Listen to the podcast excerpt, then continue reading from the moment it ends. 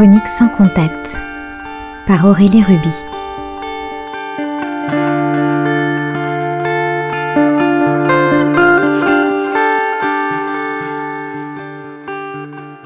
L'espace vital de Kamel Samsa s'était rétréci dans un cercle d'un kilomètre. L'annonce avait été claire. Les déplacements individuels ne devraient plus dépasser un kilomètre.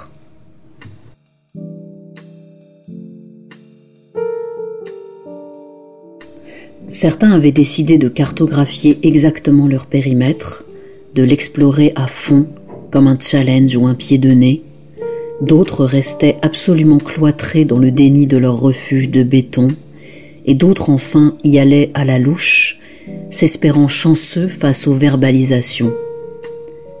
Les policiers eux-mêmes d'ailleurs connaissaient-ils exactement les coordonnées spatiales? Non.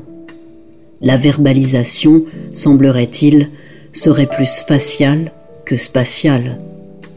En bref, Kamel Samsa comptait plus sur la mateur de sa peau et la longueur de sa barbe que sur la rigueur de sa latitude et de sa longitude.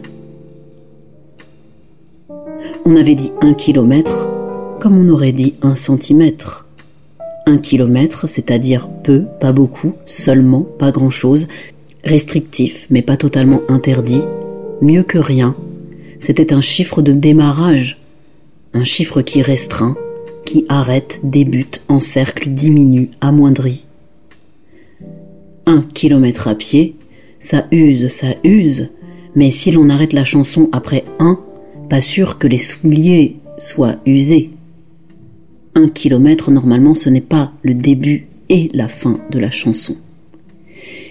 Il avait beau savoir que son métier lui permettrait de déroger à la règle, il avait immédiatement senti que la simple possibilité de l'espace s'était évanouie en lui.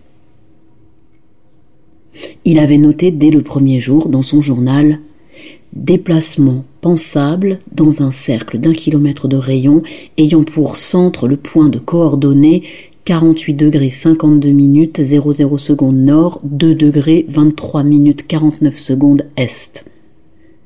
Blackout sur le reste du monde. Le cerveau de Kamel Samsa ne pouvait plus considérer son corps hors de ce cercle vertueux de l'immobilisme nouveau.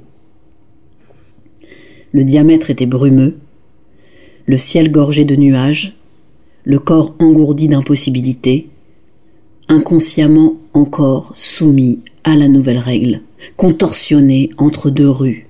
Le cimetière du Père Lachaise comptait 45 hectares de cadavres contre un kilomètre de marche. Il était devenu inaccessible, une forteresse à reconquérir.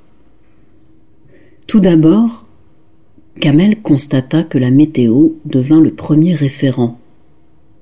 D'esclave de la montre, de l'agenda et des alarmes, il était devenu esclave des caprices du temps. La pluie minait son visage, la lumière l'éclairait. Il regardait désormais le ciel comme avant il regardait le sol. Les pieds ne marchant plus, le nez se mit à contempler. Kamel Samsa remarqua pour la première fois que le buisson qu'il voyait pourtant tous les jours depuis cinq ans sous sa fenêtre faisait une floraison de bourgeons blancs. Cette fois, il avait vu les fleurs s'ouvrir, et il avait senti l'odeur remonter jusqu'à sa fenêtre ouverte. Une mésange venait régulièrement se poser sur le rebord. Je veux dire qu'il avait pris le temps de s'en rendre compte, de le noter, de ne pas immédiatement l'oublier. Je veux dire que ce qui faisait événement soudainement avait changé. Avant, un événement en chassait un autre en permanence. Une sensation en remplaçait une autre perpétuellement. Habituellement, il voyageait beaucoup. Toujours fin contemplateur, dépressif, assumé, il avait fait de ses angoisses ses sujets de prédilection. Il était devenu journaliste et la guerre était son obsession. Il couvrait les zones de conflit et étudiait les phénomènes post-traumatiques. Son histoire ne regardait que lui, mais il savait qu'il ne pouvait pas faire autrement. On ne se retrouve pas par hasard à photographier des morts qui ne sont pas les siens, je veux dire, à prendre l'avion pour aller photographier des cadavres. Évidemment, dit comme ça, Tu sais, je n'ai pas appris à exprimer mes émotions, avait-il répondu à sa compagne. Elle l'avait laissé sur le bord de la route, avec ces mots Je veux être heureuse. Depuis ce jour-là, quelques heures avant l'annonce officielle du dit confinement, dont le mot d'ordre était devenu Restez chez vous, sauvez des vies, il avait cessé de dormir. Un soir, plus agité que le jour, il avait allumé son GPS, comme s'il avait craint de se perdre dans le chaos de la nuit blanche. Je ne révélerai pas comment il avait pu technologiquement aboutir à un tel résultat. Mais la première nuit, le téléphone avait composé plus de 26 000 points sur la cartographie nocturne. L'engin, au réveil, était brûlant. Il avait travaillé toute la nuit à se connecter au satellite pour essayer de se localiser. Se localiser, c'est-à-dire localiser son propriétaire, Kamel Samsa, qui pourtant n'avait pas bougé de son lit. Enfin, en apparence. Réveillé par un cauchemar dans lequel il s'était retrouvé face à face avec un énorme scorpion noir, doté de huit petites pinces acérées qu'il avait appelé le cauchemar du cancrelat, car il revenait régulièrement depuis un mois, il avait touché du bout du doigt le téléphone, qui n'était pas un iPhone mais un Samsung, il faut le noter car il importe dans cette histoire que chaque chose raconte son propriétaire. L'engin donc était brûlant comme s'il avait sué toute la nuit à créer une connexion durable avec un satellite en orbite au-dessus de la Terre. Il s'était demandé ce qu'était cette chaleur, les ondes, l'invisible encore à l'œuvre. Avait-il subi l'effet des ondes sur le cerveau humain? Non, même pas. Simplement peut-être une sensation d'élévation lui, ne pouvait mettre les pieds sur le trottoir sans une autorisation dérogatoire, mais ce petit objet qu'il ne saurait pas construire lui-même mais dont il ne saurait se passer, pensa-t-il, venait de passer la nuit avec un satellite. Son espace intérieur était vaste et cosmique. Son activité avait été telle qu'il en avait éclos des milliers de points de référence qui ne parlaient que d'une incertitude absolue de la géolocalisation. Il y aurait presque eu quelque chose de sensuel dans cette perte de repère si Kamel n'avait pas été coupé de tout désir depuis sa rupture. C'était comme si les ondes s'étaient affolées contre l'écran de la nuit. Comme mon esprit, avait-il pensé. Il avait donc décidé de réitérer l'expérience, considérant que son téléphone parlait de lui et que donc son activité nocturne offrait un dessin pour une cartographie de ses rêves agités. Par ailleurs, le retour des Martinets s'était mu en événement notable. Ils étaient entrés le dimanche 26 avril 2020 à 11h21 précise. Il avait pris une photo qu'il avait légendée ainsi L'AFP, Agence France Presse, n'a pas fait d'annonce alors que c'est clairement le plus beau jour de l'année. Au moment où il s'était relevé pour reprendre sa marche habituelle, une femme entra par effraction dans le parc. Non, ce n'est pas le début d'une histoire d'amour. Bien que cette situation de crise ait créé des dédales de fantasmes, de bêtises et de dérives, les liens, dans l'extrémité de cette situation d'épidémie et de confinement, se resserrant aussi rapidement que les motifs d'incertitude du GPS, et créant de petites agglomérations de points noirs sur la carte des déplacements de cœur des citoyens. Pour la carte de jour de Kamel Samsa, cela voulait dire une nouvelle trajectoire en pointillé. Un déplacement, c'est une série de chiffres. Une personne, c'est une série de chiffres. C'est aussi une série de points en mouvement. La carte des déplacements raconte les manies, les habitudes, les rencontres et les arrêts. Elle raconte peut-être mieux quelqu'un que ses sentiments. Les sentiments sont souvent indicibles et parfois inacceptables. On peut même dire qu'ils sont impénétrables car ils dépendent avant tout d'un système d'information culturelle et éducative. Le territoire est un espace plus sensible, plus fiable, plus universel qu'un sentiment. Il raconte l'instant. Et le constat de l'instant est ce qu'il y a de plus fort. Il agit sur le motif du déplacement, sur la cartographie d'un corps. Pour autant, que racontent ces rencontres pointillistes si ce n'est la superposition des solitudes sur un espace-temps donné comme neuf et collectif? Bonjour, Kamel. C'est étonnant qu'elle connaisse son nom. Je peux m'asseoir? Oui, j'allais partir. Non, je ne m'assois que si tu restes. Étonnant qu'elle le tutoie. Il tourne la tête. Elle porte une sorte d'écharpe noire avec des plumes, comme les chanteuses de cabaret. Il ne voit pas sa bouche, elle porte un masque noir, certainement en tissu cousu par un particulier, peut-être coûte-t-elle des masques. On dirait un aigle noir masqué. Tu crois qu'il y a un maître entre nous, là? dit-elle. Je pourrais sortir mon maître, mais J'aurais l'air d'un maniaque. Il le sort, tire la languette, le lui tend. Elle l'attrape de ses gants noirs, le déploie entre eux. 97 centimètres. Voilà. Attention, je lâche. Elle lâche le petit bout de fer qui se rabat sur le doigt de Kamel dans un son de métal strident propre aux engins de ce genre. J'adore ces trucs-là, dit-elle. Elle enlève le masque. C'est idiot, mais j'enlève toujours le masque quand je parle à quelqu'un. C'est agréable de voir les lèvres bouger. Du jour au lendemain, il est devenu illégal de sortir tête nue.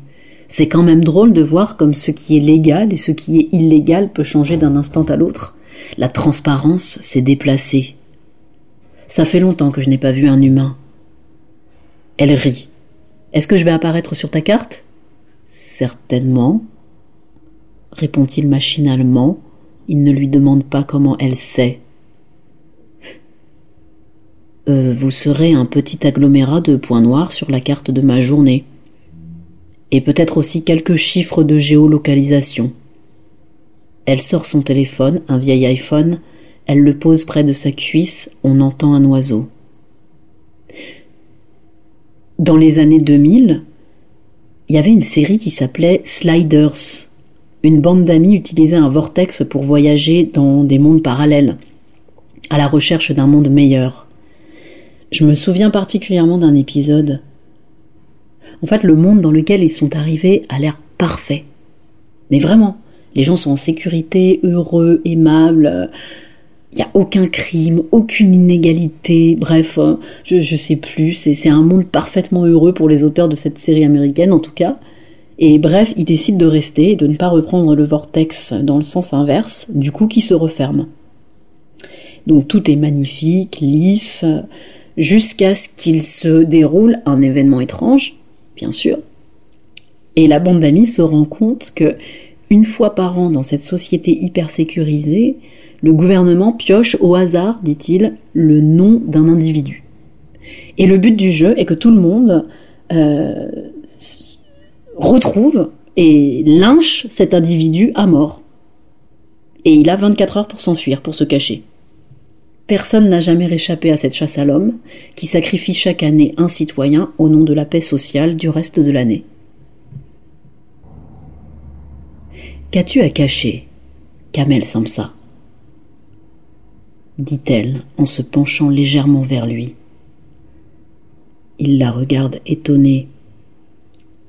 Il est persuadé de ne pas connaître cette femme pourtant. Eh bien, je ne participe pas à une guérilla secrète, je ne prêche pas le djihad, je ne passe pas mes vacances au camping de Tarnac, je crois que je n'ai rien à cacher. Alors si je te garantis ta survie et ta sécurité, ainsi que celle de tes proches, en échange simplement d'une surveillance sommaire de tes données personnelles, tu n'as aucune raison de refuser. J'imagine que non.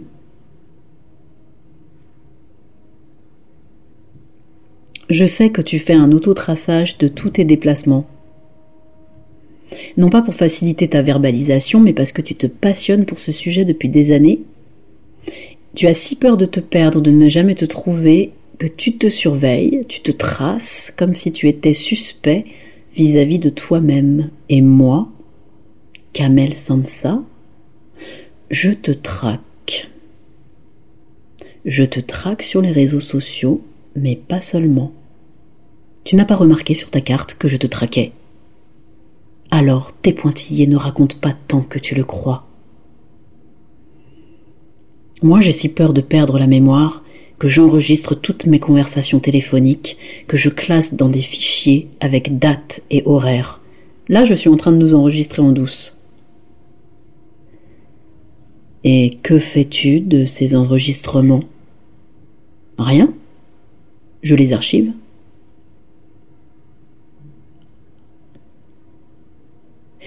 Comment sais-tu qui sont tes alliés si tu ne vois pas leurs yeux? dit-elle. Il répond machinalement encore. Parfois on ne sait pas lire les regards, on se trompe, on projette ses propres fantasmes dans les yeux de l'autre. Parfois une manie ou une coordonnée raconte plus qu'un mot ou qu'un regard. J'imagine que tu as été intrigué par mes publications, tu me parles comme si j'étais ton allié. Elle n'est pas convaincue, mais elle accepte et acquiesce. C'est vrai. Kamel, qu'est-ce qu'on est prêt à sacrifier de nos vies par peur de notre mort? Je suis pas prête à sacrifier mon imaginaire ni ma mémoire.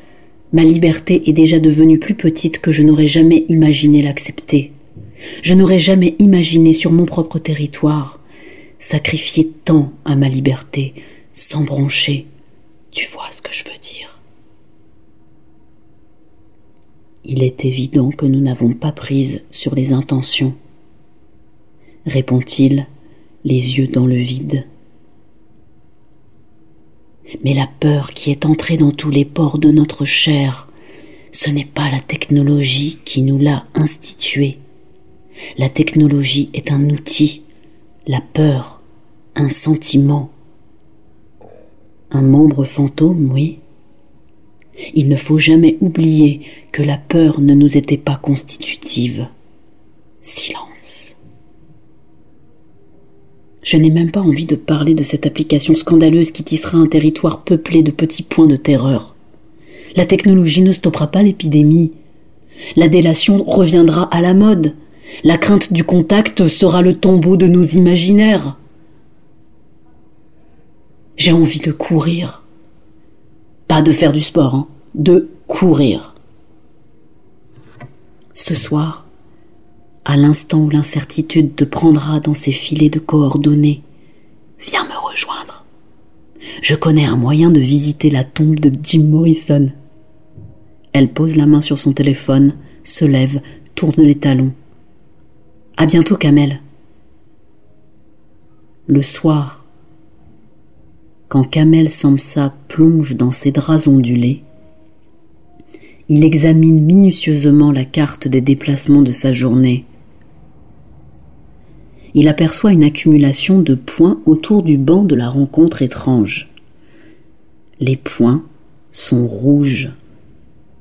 Dans son corps, pour la première fois depuis longtemps, il traque une sensation. Je ne dis pas un sentiment. Hein. Je ne dis pas une obsession.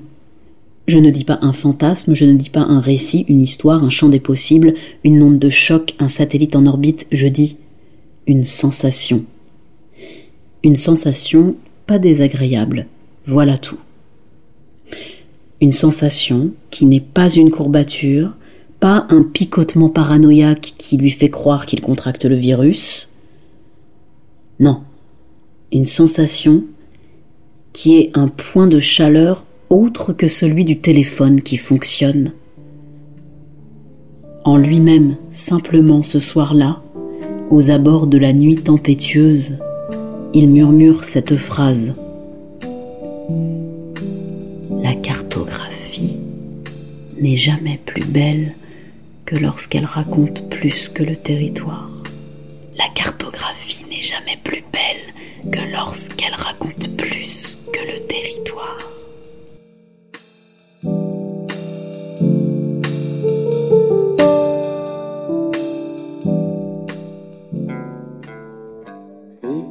Strange when you're a stranger. Faces look ugly when you're alone. Women seem wicked when you're unwanted. Streets are uneven when you're down. When you're strange, faces come out of the rain. When you're strange, no one remembers your name. When you're strange,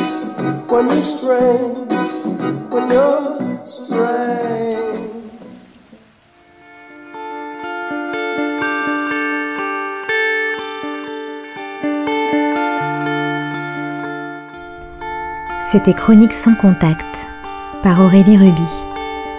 À retrouver tous les lundis à 10h sur Art District Radio et en podcast.